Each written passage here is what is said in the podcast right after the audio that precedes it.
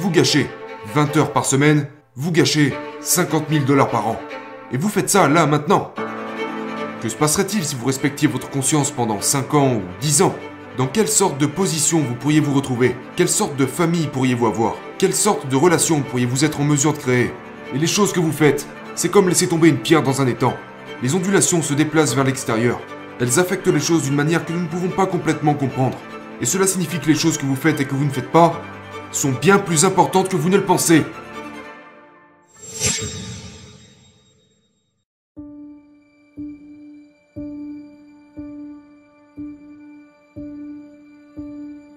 Vous savez, si vous prenez des gens et vous les exposez volontairement à des choses qu'ils évitent et dont ils ont peur, et qu'ils savent qu'ils doivent surmonter afin d'atteindre leur objectif, leur objectif autodéfini. Si vous pouvez enseigner aux gens à tenir tête aux choses dont ils ont peur, ils deviennent plus forts. Et vous ne savez pas quelles sont les limites à ça. Parce que vous pourriez vous demander, si pendant 10 ans, vous n'aviez pas évité de faire ce que vous saviez que vous deviez faire, par votre, par votre propre définition, d'accord? Selon la structure de valeur que vous avez créée, dans la mesure où vous avez fait ça, à quoi ressembleriez-vous?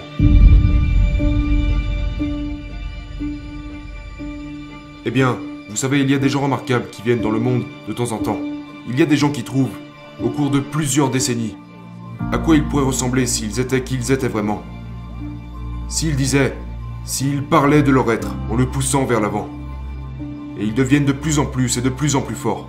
Et nous ne connaissons pas les limites supérieures à ça. Et donc vous pourriez dire, eh bien, en partie peut-être, la raison pour laquelle vous souffrez pourrait être laissée de côté. Parce que vous n'êtes pas tout ce que vous pourriez être. Et vous le savez. Et bien sûr, c'est une chose terrible à admettre. C'est une chose terrible à considérer. Mais il y a une vraie promesse là-dedans, parce que ça signifie que Peut-être y a-t-il une autre façon dont vous pourriez voir le monde, et un nombre, et une autre façon dont vous pourriez agir dans le monde. Et dans ce cas-là, l'image que vous aurez de vous-même sera bien meilleure que celle que vous avez de vous actuellement.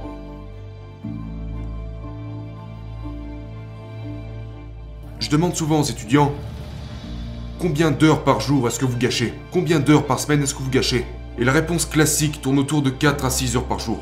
Vous savez, étudier de façon inefficace, euh, regarder des vidéos YouTube qui, non seulement vous ne voulez pas regarder, qui ne vous apportent rien, et qui vous font vous sentir mal à propos de les avoir regardés quand vous les avez terminés. C'est facilement 4 heures juste là. Maintenant, quand vous y pensez, cela donne 20, 25 heures par semaine, c'est 100 heures par mois, c'est 2 semaines et demie complètes de travail, c'est la moitié d'une année de semaines de travail par an. Et si votre temps vaut 20 dollars de l'heure, ce qui est une sous-estimation totale, ça serait plutôt quelque chose comme 50 si vous y pensez en termes de salaire différé. Si vous gâchez 20 heures par semaine, vous gâchez 50 000 dollars par an. Et vous faites ça là maintenant. Et c'est parce que vous êtes jeune. Gâcher 50 000 dollars par année est une chose bien plus grave que ça ne le serait pour moi de les gâcher, parce que je ne vais certainement pas vivre aussi longtemps que vous. Et donc si votre vie n'est pas tout ce qu'elle pourrait être, vous pourriez vous demander, eh bien, que se passerait-il si vous arrêtiez de gâcher les opportunités qui sont en face de vous? Vous seriez, qui sait à quel point plus efficace 10 fois plus efficace 20 fois plus efficace c'est la distribution de Pareto. Vous n'avez aucune idée d'à quel point les gens peuvent devenir efficaces. C'est complètement... C'est hors des statistiques. Et donc si nous nous reprenons en main, tous collectivement, et que nous arrêtons d'empirer les choses, parce que ceci est une autre chose que les gens font en permanence, non seulement ils ne font pas ce qu'ils devraient pour améliorer les choses, mais ils essayent activement d'empirer les choses, parce qu'ils sont malveillants ou rancuniers, ou arrogants, ou malhonnêtes, ou... ou meurtriers, ou génocidaires ou toutes ces choses regroupées ensemble qui forment un paquet absolument pathologique. Si les gens arrêtaient de vraiment vraiment essayer d'empirer les choses, nous n'avons aucune idée à quel point ils deviendraient meilleurs juste grâce à ça. Donc il y a cette étrange dynamique qui conduit ce système existentiel d'idées entre la vulnérabilité humaine et le jugement social, qui sont tous deux des causes majeures de souffrance. Et rajouter à ça l'incapacité des gens à assumer leurs propres responsabilités. Une des autres choses que j'ai souvent demandé à mes classes d'étudiants, vous savez, il y a cette idée que les gens, ont une conscience. Et vous savez ce qu'est la conscience. C'est ce sentiment ou cette voix que vous avez dans votre tête juste avant que vous ne fassiez quelque chose que vous savez être stupide, qui vous dit que vous ne devriez probablement pas faire cette chose stupide. Vous n'êtes pas obligé de l'écouter, assez bizarrement. Mais vous y allez, le faites quand même et ensuite, évidemment ce que votre conscience vous avait dit qu'il allait se passer se produit inévitablement. Ce qui fait que vous vous sentez encore plus stupide à ce propos que vous ne vous seriez senti si ça s'était produit par accident. Parce que je savais que ça allait se produire, j'ai eu un avertissement que ça allait se produire, et j'y suis allé et je l'ai fait quand même. Et la chose drôle aussi est que cette conscience opère au sein des gens, et nous ne comprenons vraiment pas ce que c'est. Donc vous pourriez vous demander, que se passerait-il si vous respectiez votre conscience pendant 5 ans ou 10 ans? Dans quelle sorte de position vous pourriez vous retrouver? Quelle sorte de famille pourriez-vous avoir? Quelle sorte de relation pourriez-vous être en mesure de créer? Vous pouvez être certain qu'une relation forgée sur la base de votre réelle identité sera beaucoup plus forte et solide que celle qui est forgée sur la base de qui vous n'êtes pas. Maintenant, bien sûr, cela signifie que la personne avec qui vous êtes en relation doit traiter avec toutes vos forces, toutes vos réalisations, mais aussi avec toutes vos catastrophes, et c'est... c'est une chose très très difficile à traiter. Mais si vous parvenez à vous montrer authentique, eh bien au moins, vous avez quelque chose. Vous avez une base solide sur laquelle tenir debout, sur laquelle vivre. Vous avez une vraie vie.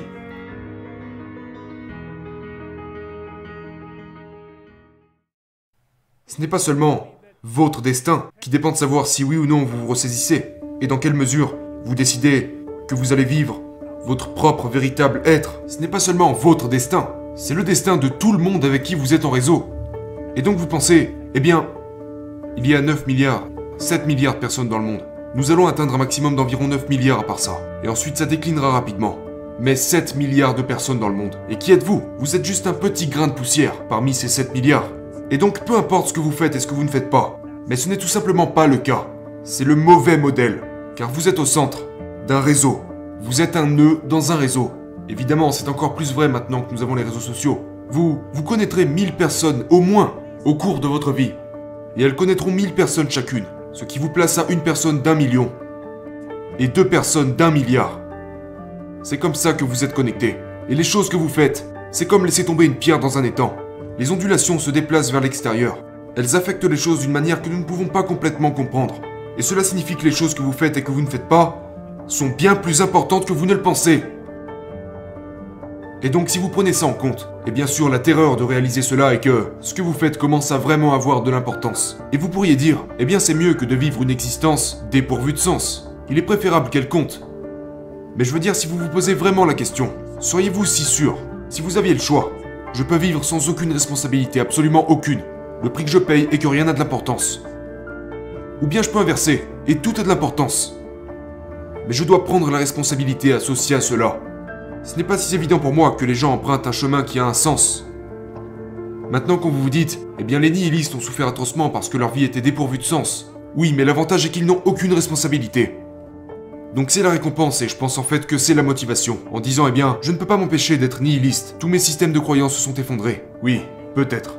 Peut-être que tu les as juste laissés s'écrouler parce que c'est beaucoup plus facile que d'agir sur ces croyances. Et le prix que tu payes est une souffrance vide de sens. Mais tu peux toujours pleurnicher et les gens auront pitié de toi. Et vous avez l'option de prendre le chemin du martyr. Donc c'est un plutôt bon accord tout bien considéré. Surtout quand...